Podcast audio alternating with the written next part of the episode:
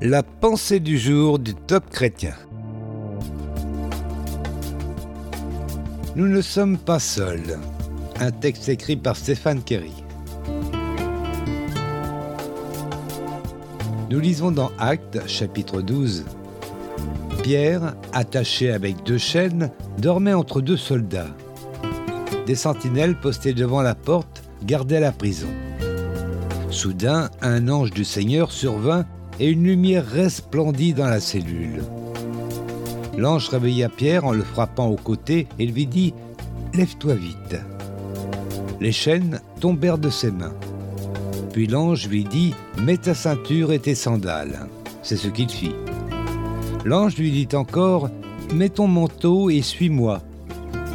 Pierre sortit et le suivit sans savoir que ce que l'ange faisait était réel. Il croyait avoir une vision.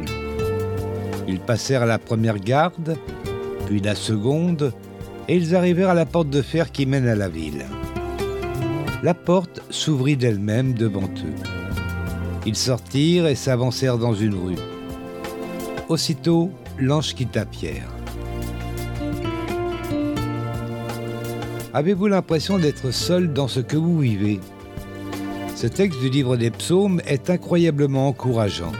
Il nous dit que le méchant épie le juste pour le faire mourir, mais que Dieu ne laisse pas le juste entre les mains du méchant. Il ne le laisse pas être condamné. Psaume 37. Pendant que l'ennemi de notre âme nous épie, Dieu ne nous perd jamais de vue. Pourquoi? Car il a des plans d'avenir pour ses enfants.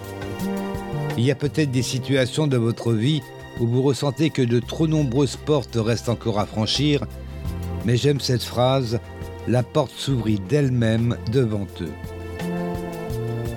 Nous servons le Dieu du surnaturel, alors aujourd'hui, peu importe le combat qui vous attend, peu importe l'épaisseur et le nombre de portes à franchir, Dieu reste au contrôle.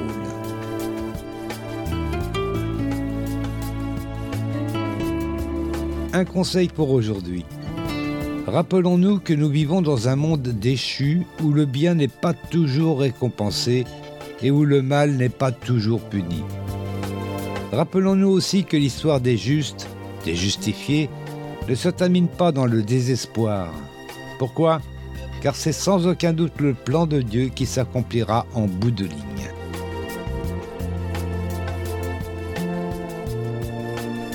Vous avez aimé ce message? Alors partagez-le autour de vous. Soyez bénis.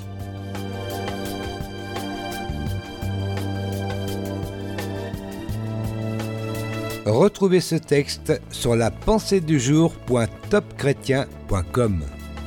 ou écoutez-le sur radioprédication.fr.